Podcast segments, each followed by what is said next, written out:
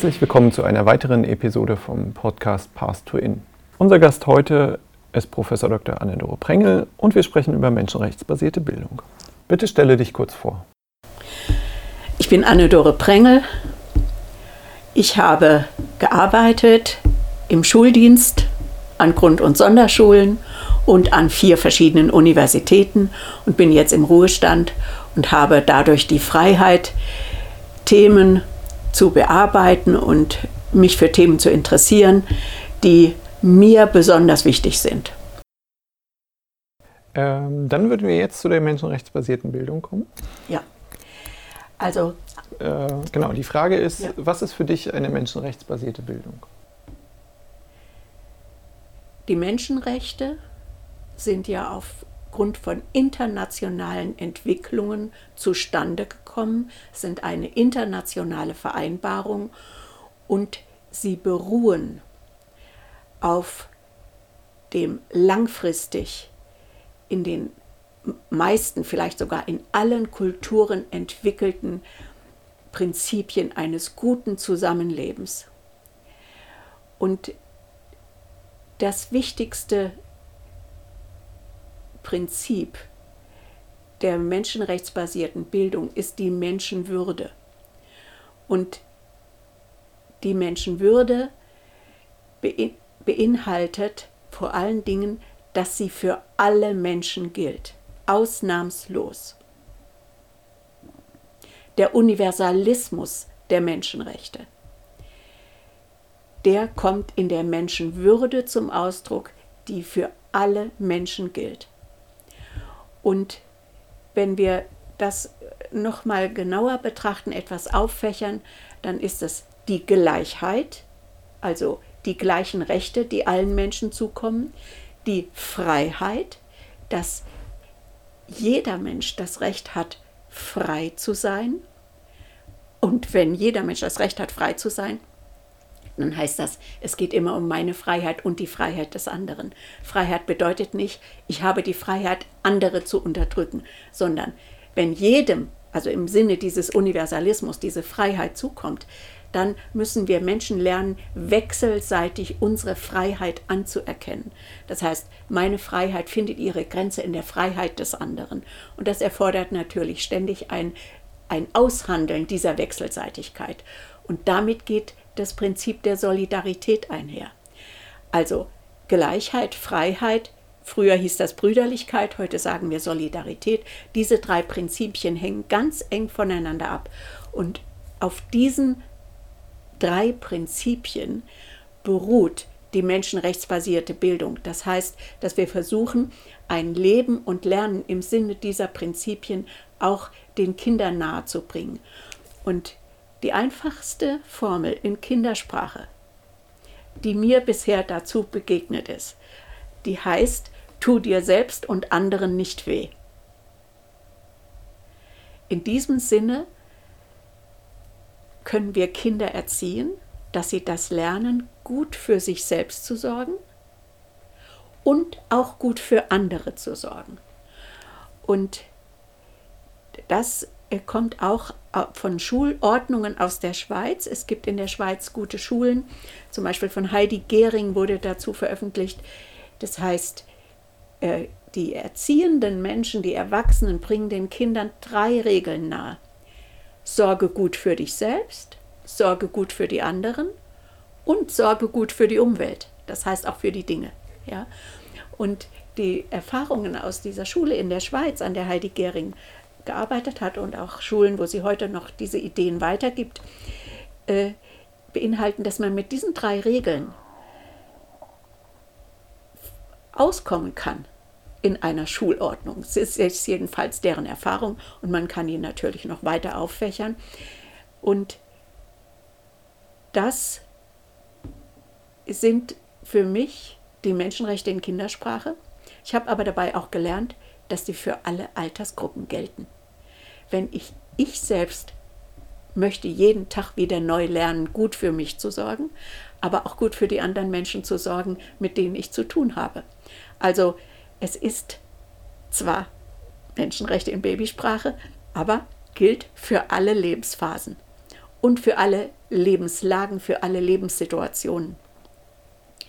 Und ich kann natürlich, wenn ich das jetzt auf die institutionelle Ebene bringe, bedeutet für mich eine menschenrechtsbasierte Bildung im Sinne der Gleichheit, dass alle nachwachsenden jungen Menschen Zugang zu einer gemeinsamen Bildungseinrichtung haben.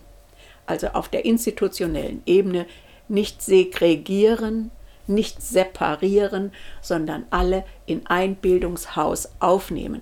Das heißt vom Kindergarten an keine separaten Einrichtungen. Und in der Schule auch, dass es auch im Sozialraum, wo die Kinder leben, eine Schule gibt, die alle aufnimmt. Und es wird ja oft argumentiert, äh, bestimmten Kindern geht es viel besser in einer Sondereinrichtung. Dem möchte ich entgegenhalten, es tut diesen Kindern nicht gut, wenn sie an einen extra Ort müssen und es tut den anderen Kindern nicht gut, wenn sie diese Kinder nicht kennenlernen, die vielleicht äh, anders durchs Leben gehen als sie selbst. Wobei das auch dieser Satz ist eigentlich falsch, weil innerhalb jeder Gruppe sind die Unterschiede viel größer als zwischen den Gruppen. Also äh, es ist besser, wenn die Kinder gemeinsam in einem Bildungshaus lernen und leben und wenn alle äh, guten Möglichkeiten, die zum Beispiel in einer Sondereinrichtung angeboten werden, die können ja mit den Kindern einwandern sodass Regelsystem und Sondersystem zusammenwachsen. Gute Fachleute für bestimmte Probleme des Verhaltens, des Lernens, der Motorik, egal was, des Sehens und Hörens. Diese guten pädagogischen Ansätze können in der gemeinsamen Einrichtung den Kindern, die das brauchen, zugutekommen.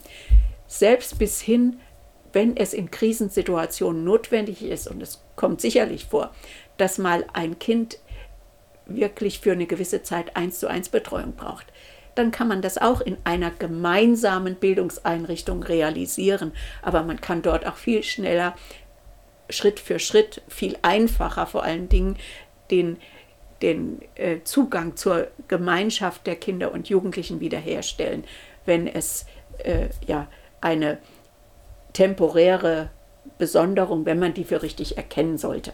Ja.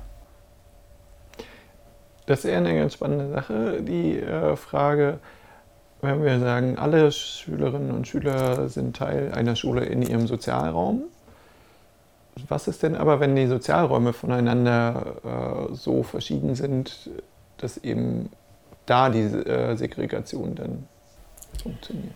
Ich habe auf diese Frage keine einfache Antwort. Man hat das ja versucht in Amerika, dass man mit Bussen die Kinder dann äh, hin und her gefahren hat. Äh, damit man gemischte Schülergruppen bekommt. Ich glaube nicht, dass das so eine gute Idee ist. Äh, eine Möglichkeit darauf zu reagieren ist, dass man die Schulen, die in äh, Armutsgebieten liegen, besser ausstattet. Und Schulen, die gute Pädagogik machen, mit benachteiligten Kindern, arbeiten sehr erfolgreich. Es gibt solche Schulen, die den Deutschen Schulpreis gewonnen haben und die sind auch im kognitiven Lernen sehr erfolgreich. Ja? Und von daher gibt es schon Möglichkeiten, auch einen Nachteilsausgleich politisch zu realisieren. Ich glaube, dass es auch noch viele andere Ideen geben könnte, auch gerade wenn sie größer werden, um diese Segregation zu überwinden, die, die sich also von den Einzugsgebieten her äh, ent, ja, äh, ergibt, wenn man Sozialraumnähe praktiziert. Aber Inklusion kann helfen, gesellschaftliche Spaltungen zu überwinden, aber ist auch nicht in der Lage, eine heile Welt zu schaffen. Es gibt überhaupt keine heile Welt auf der Welt. Ja? Alle demokratischen Errungenschaften sind immer auch nur partielle Errungenschaften. Wir haben das jetzt erlebt bei 100 Jahre Grundschule. Die Grundschule existiert seit 100 Jahren. Eine Schule für alle Kinder, aber es ist eine Schule für fast alle Kinder. Auch äh, 1920 zu Beginn der Weimarer Republik, der ersten Demokratie in Deutschland gewesen. Und es gab Grüppchen, die doch nicht dabei waren. Es gab Kinder, Kinder mit Behinderungen und verschiedene ethnische Angehörige, die nicht in dieser Grundschule berücksichtigt wurden. Trotzdem ist es eine große Errungenschaft, dass die Grundschule die Aufteilung in höheres und niederes Schulwesen wenigstens für die ersten vier Schuljahre überwunden hat. Und deswegen finde ich, kann man auch die Inklusion nicht als Allheilmittel für alle Probleme ansehen, aber die Inklusion ist eine gesellschaftliche Aufgabe und gestaltet Gesellschaft mit, gestaltet auch gesellschaftliche Realität mit und ist in der Lage, viele Elemente von Spaltung in Ansätzen zu vermindern. Ich will nicht behaupten, zu völlig abzuschaffen. Es wäre völlig überzogen. Aber in Ansätzen zu vermindern und damit mehr gesellschaftliche Gemeinsamkeit zu realisieren im Prozess des Aufwachsens. Ähm, wie hängen die verschiedenen Handlungsebenen, also beispielsweise institutionelle Ebene, professionelle Ebene, äh, intersubjektive, didaktische und bildungspolitische Ebene mit äh, den menschenrechtlichen Elementen zusammen? Also, wenn wir das System Bildung, egal ob Kindergarten oder Schule, als Ganzes betrachten, dann kann man verschiedene Handlungsebenen unterscheiden, um dieses komplexe Geschehen überhaupt schrittweise zu verstehen. Und eine Möglichkeit ist es eben, äh, vereinfachend fünf Handlungsebenen getrennt anzuschauen. Und dann merken wir, dass zum Beispiel eine gute institutionelle Gestaltung einer Schule mit einer guten Schulordnung dass die sich direkt auswirkt auch auf die Beziehungsebene.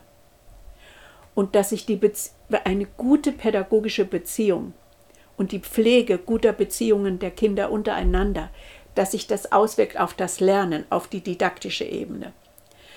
Und das wiederum hat zu tun mit der professionellen Ebene, dass wenn die Erwachsenen aus den verschiedenen beteiligten Berufen und Schulfächern dass wenn sie gut kooperieren, dann lässt sich die gute Schulordnung ganz anders verwirklichen, wenn sie alle da an einem Strang ziehen und gemeinsam die entwickeln und pflegen. Und wenn, sie, wenn die Erwachsenen zusammenhalten und sich in der Didaktik unterstützen, dann haben sie es viel leichter, ein gutes Lernangebot zu machen. Oder was natürlich immer beklagt wird, wir können das ja alles ganz gut machen, aber die Kinder, die Verhaltensprobleme haben, mit denen kommen wir nicht zurecht. Das ist ja eigentlich die, die größte Klage. Ja? Und man kann mit Pro das Verhaltensprobleme sind Beziehungsprobleme.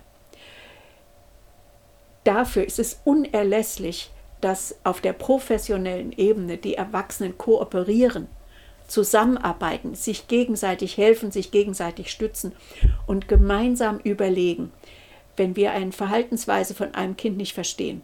Was steckt eigentlich dahinter? Was, was will das Kind hier mitteilen mit diesem Verhalten? Unbewusst. Und wie können wir dieses unbewusste Bedürfnis, was dahinter steckt, wie können wir dem entsprechen? Ja?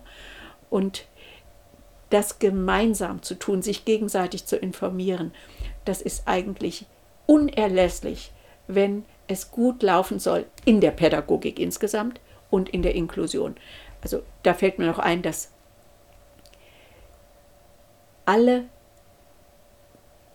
für Inklusion sinnvollen pädagogischen Handlungsweisen sind im Grunde Elemente einer guten Pädagogik. Wenn ich jetzt ein Gymnasium habe, was hoch separierend arbeitet, dann gehört es doch dazu, dass wir uns als Kollegium darum bemühen, dass niemand rausfällt. Das gehört doch zur guten Pädagogik. Das wird nur in Inklusion viel radikaler praktiziert. Oder dass möglichst alle das verstehen, was sie lernen sollen. Dass möglichst alle auch Freiheit haben beim Lernen, an eigenen Themen zu arbeiten. Das sind doch alles äh, pädagogische, gute Ideen und Maßnahmen, die längst auch erprobt sind, seit langer Zeit bekannt, die für jede gute Pädagogik gelten und die in Inklusion nur äh, wirklich viel deutlicher gepflegt werden. Ich will noch was sagen zur Didaktik. Äh, das Herzstück der inklusiven Didaktik ist ja die innere Differenzierung, auch die Individualisierung beim Lernen. Und diese Differenzierung und Individualisierung aber in der Gemeinsamkeit. Keine Isolation, sondern äh, das personalisierte Lernen, wie aus Österreich Michael Schratz das bezeichnet. Ja? Und innere Differenzierung muss doch eigentlich jeder Lehrerin, jedem Lehrer als Notwendigkeit auffallen, wenn ich wahrnehme als Lehrerin, da, da hat jemand das noch nicht verstanden. Ja, dann werde ich ihm doch Material geben, dass er das lernen kann. Oder da ist eine, die kann das alles schon. Dann werde ich doch als halbwegs vernünftiger Mensch, da brauche ich noch nicht mal Pädagogik studiert zu haben, diesem Kind, was das alles schon kann, etwas geben. Und wenn es einfach Bücher, irgendwelche Materialien oder mit dem Computer geht es ja sowieso sehr gut, äh, dass sie auf ihrem Niveau fortschreiten kann und lernen kann und nicht da sitzen muss und sich langweilt, weil es die Buchstaben schon alle kann, zum Beispiel im ersten Schuljahr, äh, die jetzt nach und nach eingeführt werden. Also innere Differenzierung ist ein Element jeder guten Schule, egal was für eine Schulform, und ist natürlich ein didaktisches Herzstück für das Lernen in der Inklusion. Es gibt natürlich dann auf der institutionellen Ebene ja auch Aspekte, die förderliche oder hinderliche Rahmenbedingungen sind für Beziehungsarbeit beispielsweise. Ja. Könntest du da Beispiele sagen? Sehr gerne.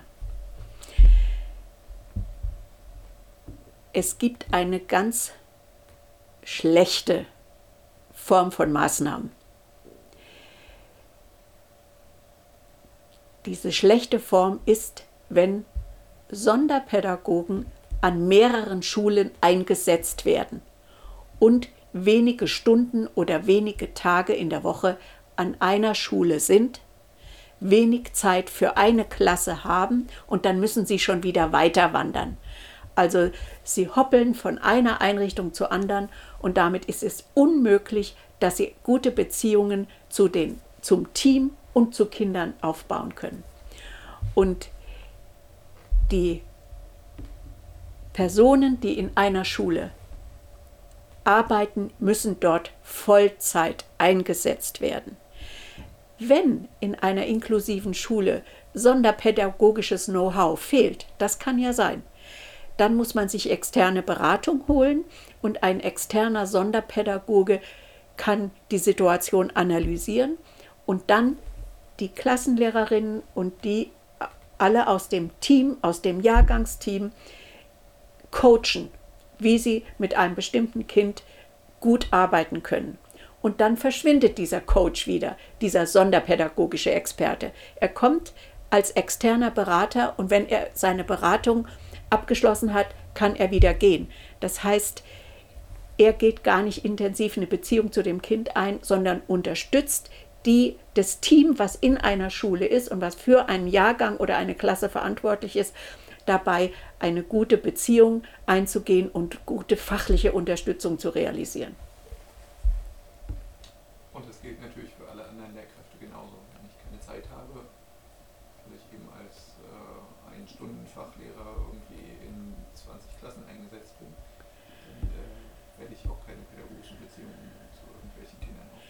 Ja, es äh, kommt, hängt ein bisschen vom Alter ab.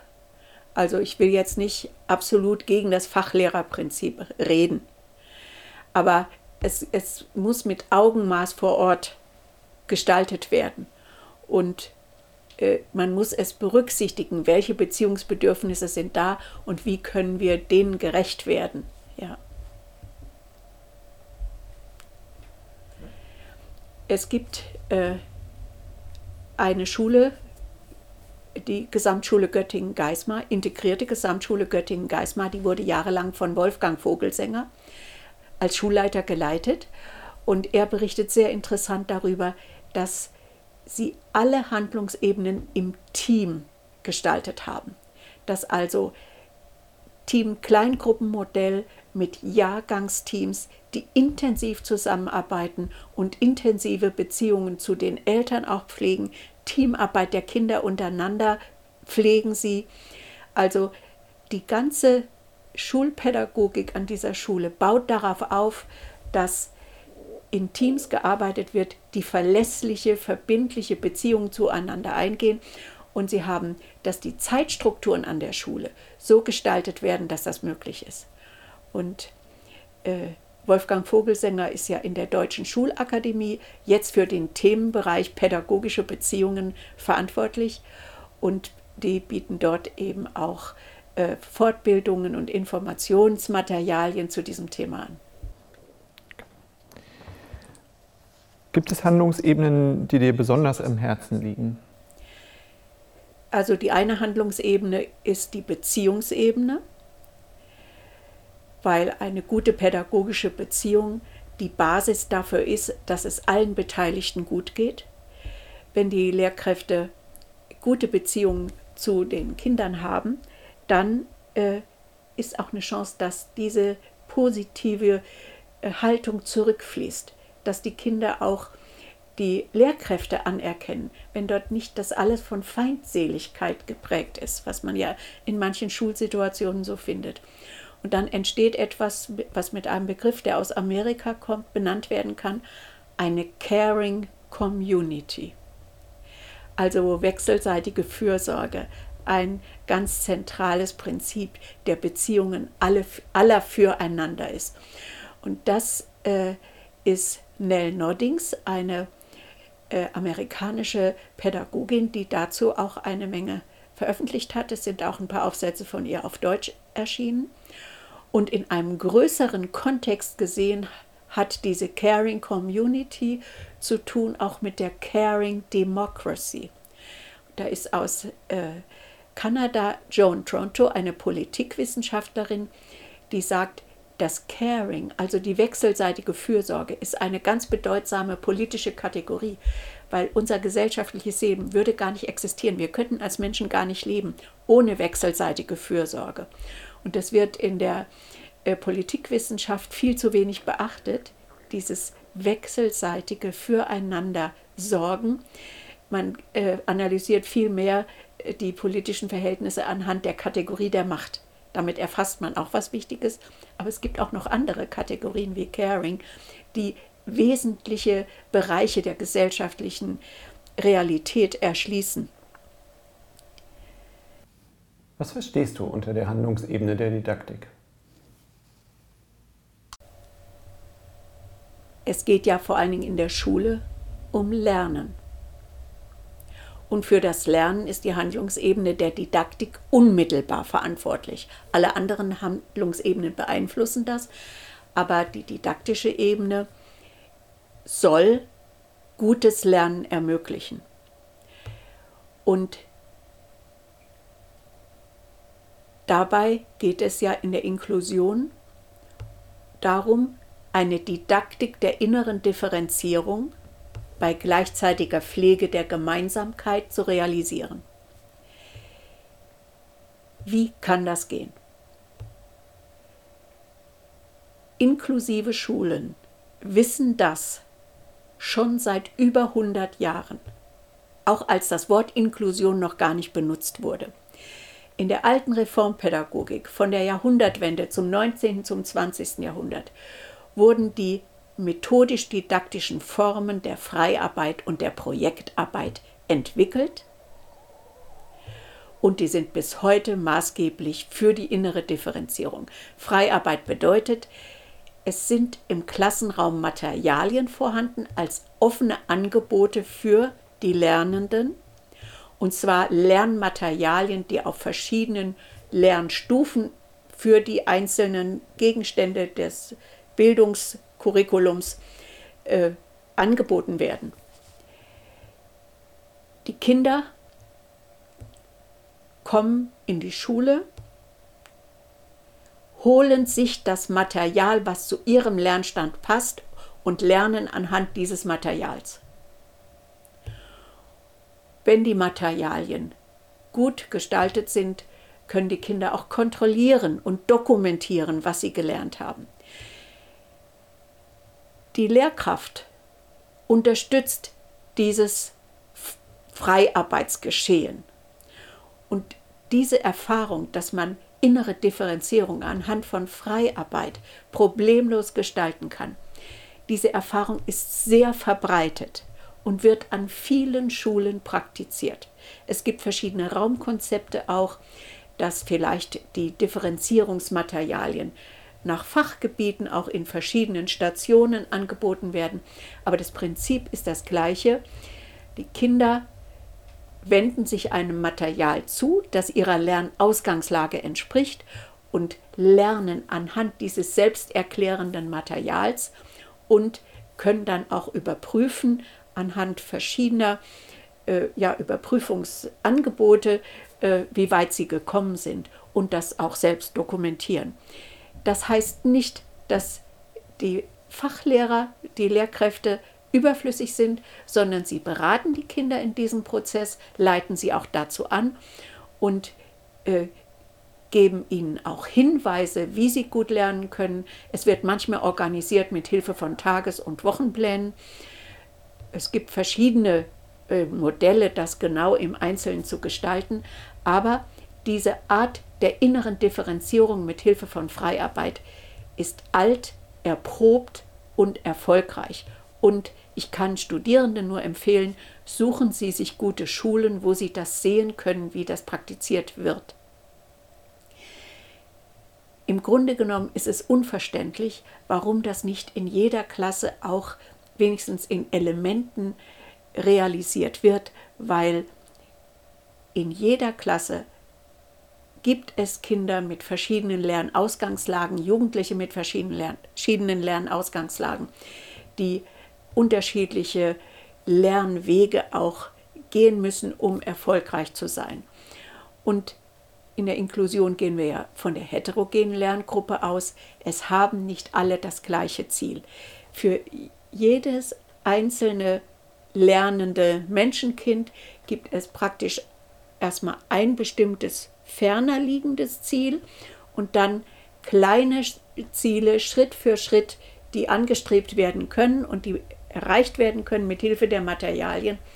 Und was dazugehört in der Didaktik, wir wissen vorher nicht, wie weit ein Kind kommt. Es muss offen sein. Ja? Und das hat dann auch was zu tun mit, mit den Abschlüssen, die angestrebt werden. Wenn ich jetzt erstmal anstrebe, ich sag mal, die Berufsbildungsreife, einen sogenannten Hauptschulabschluss. Das gilt für alle Kinder im Grunde, dass sie diesen Abschluss erstmal anstreben und sie brauchen dazu unterschiedlich viel Zeit. Und es gibt manche behinderte Kinder, die den Abschluss nicht erreichen werden in absehbarer Zeit, dann kann man sagen, für diese Kinder wird ein individuelles Ziel formuliert, einen persönlichen Abschluss zu erreichen, wobei wir nie wissen, wie weit sie dann danach noch kommen können oder zum mittleren Bildungsabschluss, dass äh, der auch angestrebt werden kann, das Abitur, aber in individueller Zeit. Mancher braucht vielleicht ganz kurze Zeit dazu, mancher länger. Von daher ist diese innere Differenzierung anhand von Freiarbeit eine gute didaktische Möglichkeit für alle Schulstufen.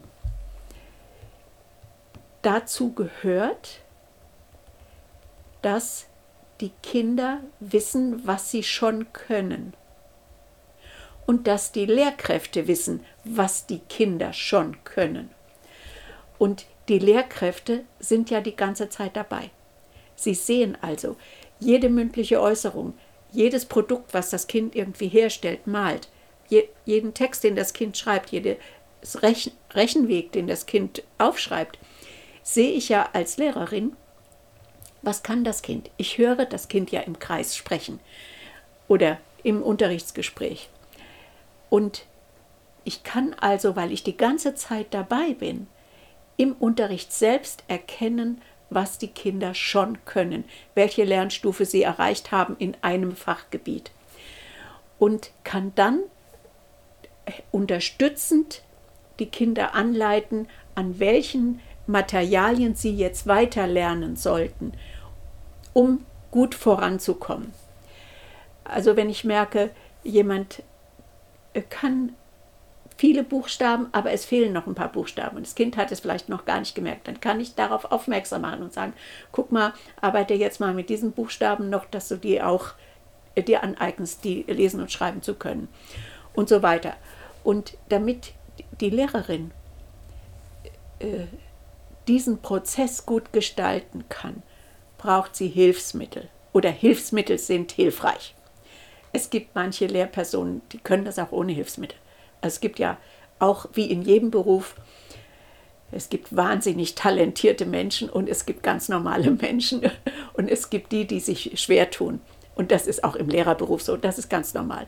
Und es ist eigentlich unsere Aufgabe aus der Wissenschaft, denjenigen, die jetzt äh, also durchschnittlich begabt sind für diesen Beruf oder denjenigen, die sich auch ein bisschen schwer tun mit dieser Lehrerarbeit, Hilfsmittel an die Hand zu geben. Die, die Superguten, die brauchen uns gar nicht, um ihre Arbeit gut zu machen. Von denen lernen wir ja, als Wissenschaftler, wie das geht. Die sind ja, es gibt ja so kreative, tolle äh, Lehrerinnen und Lehrer, von denen die Wissenschaft nur lernen kann, wie man guten Unterricht macht. Aber als wenn wir jetzt für die Alltagsmenschen wie du und ich äh, Hilfsmittel bereitstellen möchten, damit sie diese didaktische Aufgabe gut erfüllen, dann möchte ich vorschlagen, dass didaktische Stufenmodelle für alle Fächer entwickelt werden.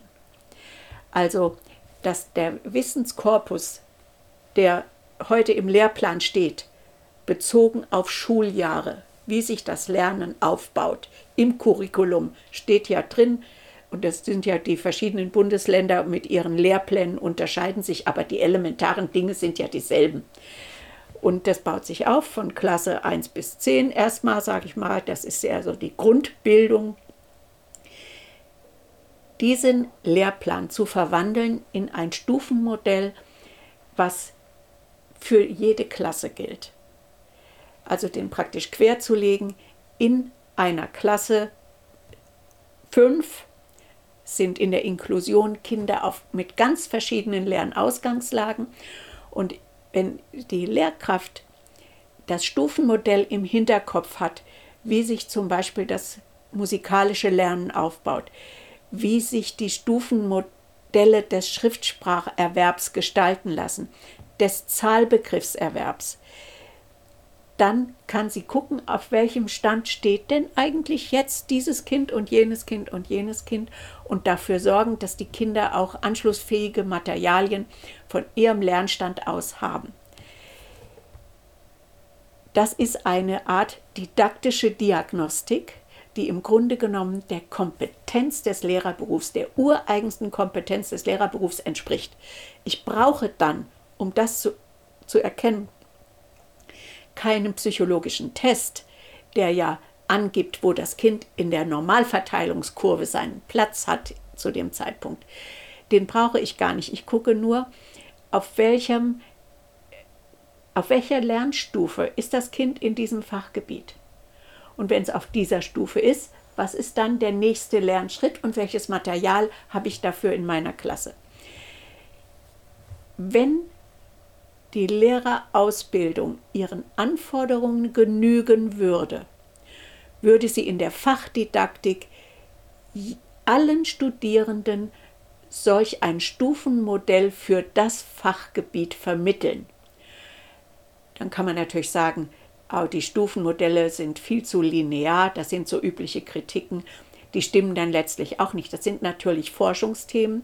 Es kann auch mehrere Stufenmodelle geben, die wissenschaftlich entwickelt werden.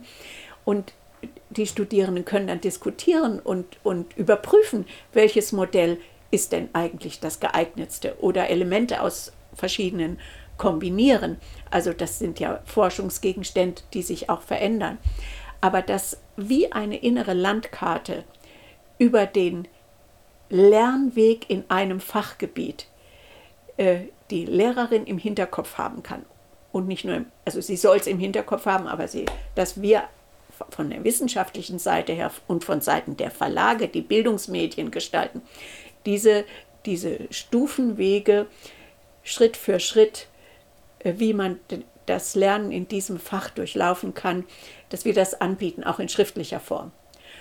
Und was mein großes Ziel ist, mit anderen zusammen mit Kolleginnen und Kollegen von anderen Universitäten und aus der Praxis und aus der Schulverwaltung solche Stufenmodelle in Kindersprache zu formulieren, sodass sie auch den Kindern zur Verfügung stehen und es zwingt uns, es verständlich zu machen, alltagstauglich. Was sind eigentlich die Lern, die einzelnen Lernziele in jedem Fachgebiet? Ich bin eigentlich darauf gekommen, weil ich auch als Mutter eines Schülers nie richtig verstanden habe, was will die Schule eigentlich für Ziele erreichen und was ist das Ziel in dieser Woche, was ist das Ziel in diesem Schuljahr. Das wurde eigentlich nicht kommuniziert. Was wollen wir? Wie, was soll hier eigentlich gelernt werden? Und wenn das so transparent gemacht werden kann, das elementare Wissen der Grundbildung, äh, für die verschiedenen Lernstufen, Lernniveaus. Wenn das transparent gemacht wird, können alle Beteiligten auch gut kommunizieren. Dann kann auch die Lehrkraft im Elterngespräch sagen und mit, mit dem Kind dabei, jetzt ist die und die Stufe erreicht, die nächste Stufe hat das Kind angefangen. Und da gibt es auch schon Interessen für eine viel weitere Stufe, die das Kind sich schon mal erlaubt. Ja? Und manchmal muss es auch noch mal was nachholen, was es eigentlich früher schon konnte. Also es muss gar nicht so linear gedacht werden, dass das einfach eine Stufe nach der anderen gegangen wird. Natürlich lernen wir alle etwas unregelmäßig und wir verlieren auch Sachen wieder aus dem Auge, die wir schon mal konnten.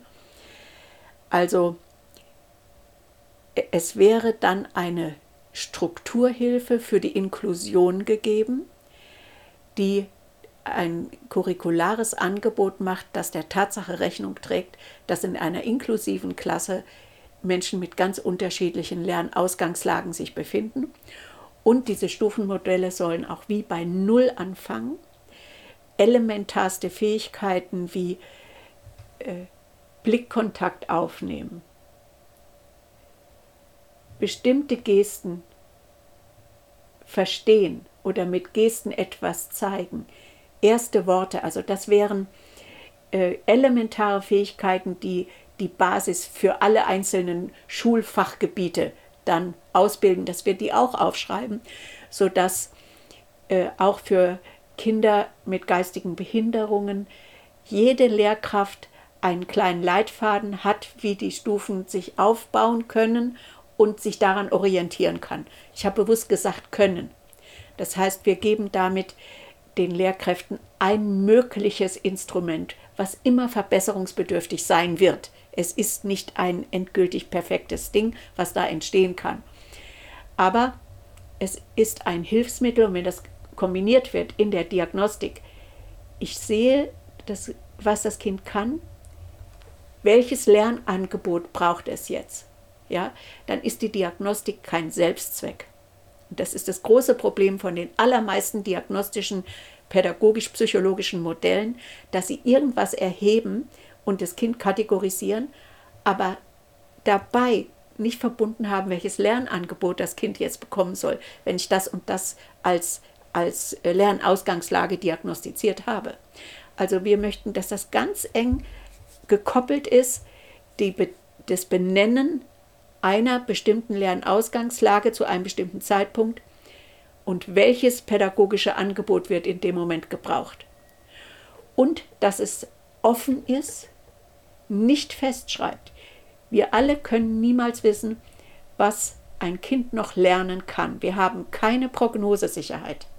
Kein Test, kein psychologischer Test bietet Prognosesicherheit. Das ist auch unter Psychologen unumstritten. Und von daher äh, lassen wir es nach oben offen. Wir gehen davon aus, was kann das Kind jetzt, was später sein wird, wird sich zeigen. Ja, das, was äh, ich mir da überlege, du hast ja jetzt schon gesagt, das äh, ist als Orientierungsrahmen gedacht. Ähm, ob es dann nicht gleichzeitig trotzdem sozusagen die, die Freiheit, äh, die ja auch schon angesprochen wurde, einschränkt, weil dann die Lehrkräfte sich eben zu stark daran orientieren und äh, dann eben sagen, naja, du bist jetzt auf dieser Stufe und deswegen bekommst du jetzt dieses oder jenes Material und beispielsweise die Interessen der Kinder äh, ein Stück weit wieder hinten angestellt werden. Ja, also mit einer halbwegs genügend guten Pädagogik geht immer einher, dass Freiräume für die Lernenden mit enthalten sind. Und eine, eine auch nur irgendwie anerkennungswürdige Didaktik enthält beides. Also die Lernbereiche, die von Erwachsenen verantwortet werden und von denen Erwachsene denken, das ist lebenswichtig, um gesellschaftliche Teilhabe zu sichern, um auch Chancengleichheit zu gewährleisten. Wir möchten, dass ihr so gut es individuell möglich ist, den Schriftspracherwerb, den Zahlbegriffserwerb, die Erdkunde, Geschichte, Musikalisches, also all diese klassischen Lernbereiche aus den Schulfächern, dass ihr da eure Grundbildung bekommt. Und das verantworten wir Erwachsene und das fordern wir von euch, dass ihr das auch lernt. Wenn ich das unterlasse, gefährde ich die gesellschaftliche Partizipation der Heranwachsenden. So, aber das ist nicht alles. Daneben gehört als zweite Säule genauso wichtig die Freiheit beim Lernen, das Lernen an eigenen Themen und Interessen. Und da ist im Grunde genommen der Kindergartenbereich, die Elementarpädagogik, ist damit weiter als die Schule, obwohl die Kinder noch so klein sind. Die Schule muss das eigentlich stärker pflegen, dass an eigenen Themen und Interessen gearbeitet werden darf. Im Grunde genommen gibt es das auch überall in Schulen. Es gibt zum Beispiel im Abitur besondere Lernleistungen als ein Element, das auch in die, in die Gesamtnote dann einfließt. Das ist in fast allen Bundesländern gesetzlich vorgesehen. Wenn man die acht oder neun Jahre Gymnasium überlebt hat, dann, dann darf man das. Ja, also es gibt natürlich auch, es gibt ja Arbeitsgemeinschaften, wo freie Wahl mehr oder weniger eingeschränkt und ausgeprägt freie Wahl ist. Aber äh, das Schulpädagogik muss dieses Element der Freiheit ganz anders pflegen, weil äh, die Freiheit ist ja der zentrale Wert der Menschenrechte. Ja? Das, und die gleiche Freiheit bedeutet, Freiheit gilt für alle Menschen, kommt allen Menschen zu. Deswegen kann man Gleichheit und Freiheit so zusammen ausdrücken als gleiche Freiheit. Und wenn wir in der Schule versäumen, diesen zentralen Wert der Menschenrechte und der Demokratie, den zentralen Wert unserer Verfassung, beim Lernen auszublenden, das ist traurig und das gefährdet auch die Demokratie. Ja? Und dann eben dieses beim Lernen Lernthemen, die Kinder und Jugendliche sich selbst aussuchen, zuzulassen. Und das ist ja in der Zwischenzeit heute mit den großen Medienmöglichkeiten, ist das ja gar kein Problem mehr. Ja? Und man kann freiheitliche Elemente auch in, jeder, in jedem Unterrichtsvorhaben mit einbeziehen. Ja, dann sind es halt kleine Schritte der Freiheit, aber auch die sind kostbar. Ist eine menschenrechtsbasierte oder auch eine demokratische Bildung mit unserem selektiven Bildungssystem vereinbar aus deiner Sicht? Das Bildungssystem ist ja nicht nur selektiv. Wir haben eine ganz starke selektive Struktur, aber sie beherrscht nicht alles. Wir haben auch Schulen, die gemeinsamen Unterricht ermöglichen, äh, zum Beispiel Gesamtschulen oder Schulen. Ich hörte neulich von Reinhard Sterling, es gibt 150 Schulen, die gehen von Klasse 1 bis 10 gemeinsam in Deutschland. Und also das heißt, es ist möglich, auch in Deutschland Schule ohne Selektion zu betreiben. Es gibt in der Theorie der Schule eine aus Sicht vieler inklusiv arbeitender, auch Erziehungswissenschaftler und Pädagogen, es gibt eine falsche Aussage in dieser Theorie. Wir haben in der Schultheorie die Aussage, seit langer Zeit wird das immer weiter tradiert, die Schule habe eine Qualifikationsfunktion, eine Sozialisationsfunktion und eine Selektionsfunktion die wichtigste Funktion der Schule ist Qualifikation und Sozialisation.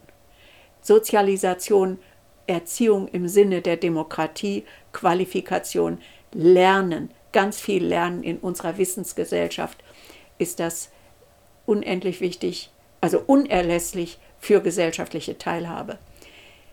Selektionsfunktion hat die Schule nicht. Funktion bedeutet ja, es ist unerlässlich. Sie muss diese Funktion erfüllen aus gesellschaftlichen Gründen und das ist ihre darum existiert die Schule, um zu selektieren. Das stimmt nicht, weil die Selektion, die jetzt in Gestalt der frühen Aufteilung auf verschiedene Schulformen nach der vierten Klasse oder nach der sechsten Klasse, das behindert ja das Lernen. Die Kinder lernen deswegen schlechter, werden schlechter sozialisiert. Eine gemeinsame Schule kann ganz anders das Lernen fördern und die demokratische Sozialisation realisieren.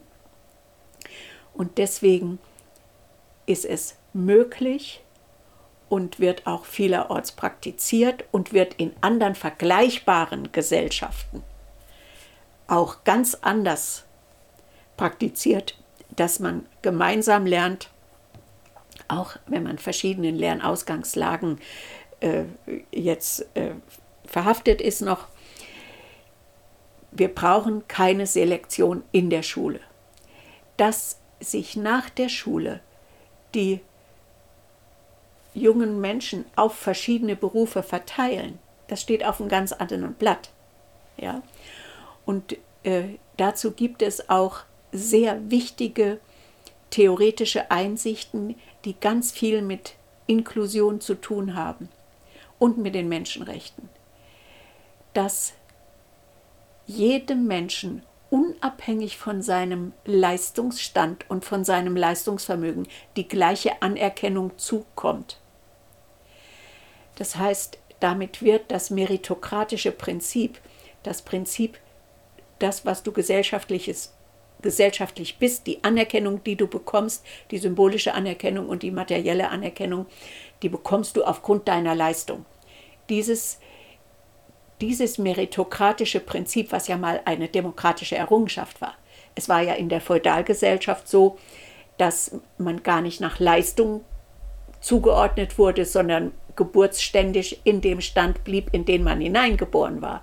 Also, dass ich Leistung erbringen darf, dass ich lernen darf und einen Aufstieg haben darf, das ist eine Errungenschaft der Demokratie und eine große Leistung der Sozialdemokratie, in ihrer Geschichte, dass sie diesen Aufstieg durch Bildung ja ganz stark unterstützt hat, gefordert hat und auch viele Aufstiege ermöglicht hat. Ja, von Menschen, die in Armutsverhältnissen äh, aufgewachsen sind und durch Bildung sich entfalten konnten und gesellschaftlich wichtige Rollen übernommen haben. In diesem demokratischen Modell der Chancengleichheit, in dieser Meritokratie, die ihre Stärken hat, blieb aber eine Sache unberücksichtigt.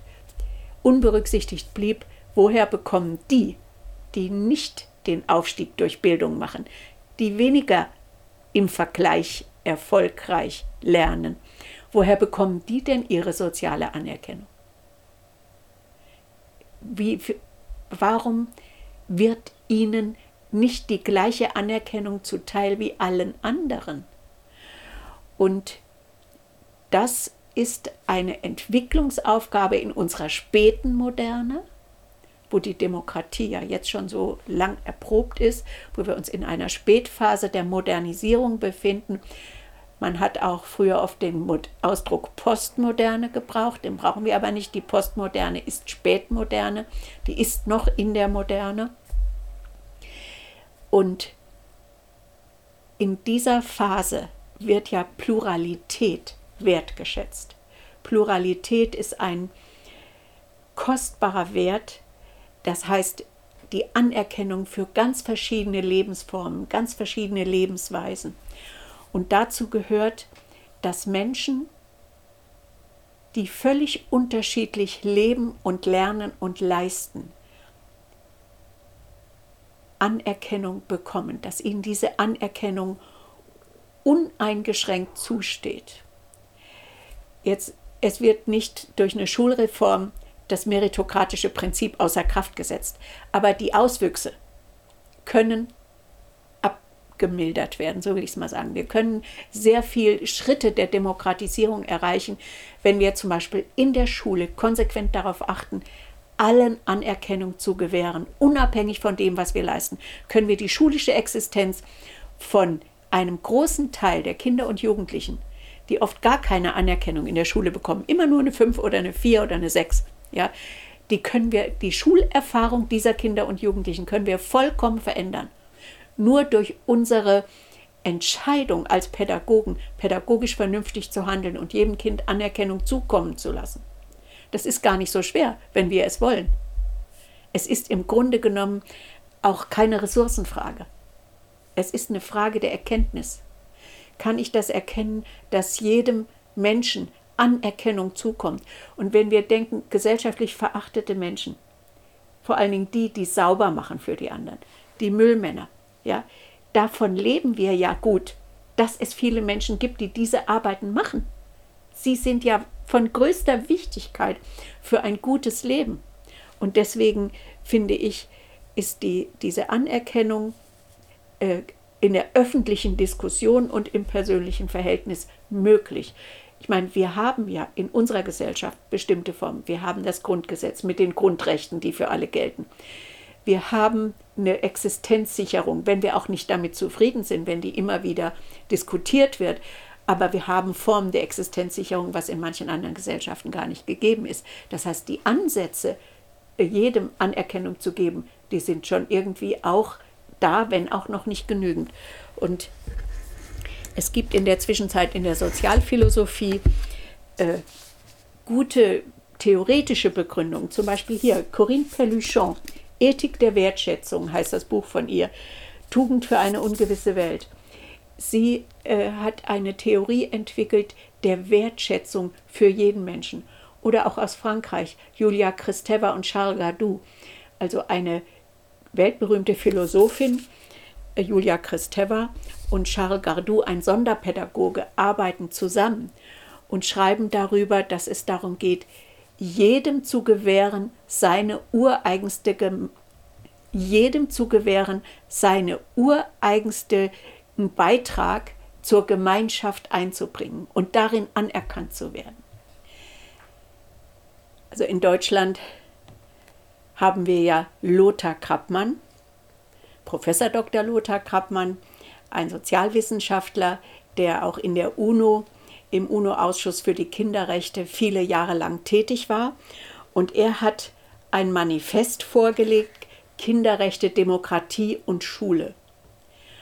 Und das ist in diesem Buch, worauf Kinder und Jugendliche ein Recht haben, veröffentlicht worden. Und dieser Text von Lothar Krappmann ist eine Grundlegung für die Demokratisierung der Schule im Sinne der Kinderrechte. Und es ist sehr wichtig, dass dieses Dokument auch verbreitet wird und bekannt wird und dass äh, Pädagogikstudierende sich damit auseinandersetzen. Vielen Dank für das spannende Gespräch und auch vielen Dank fürs Zuhören.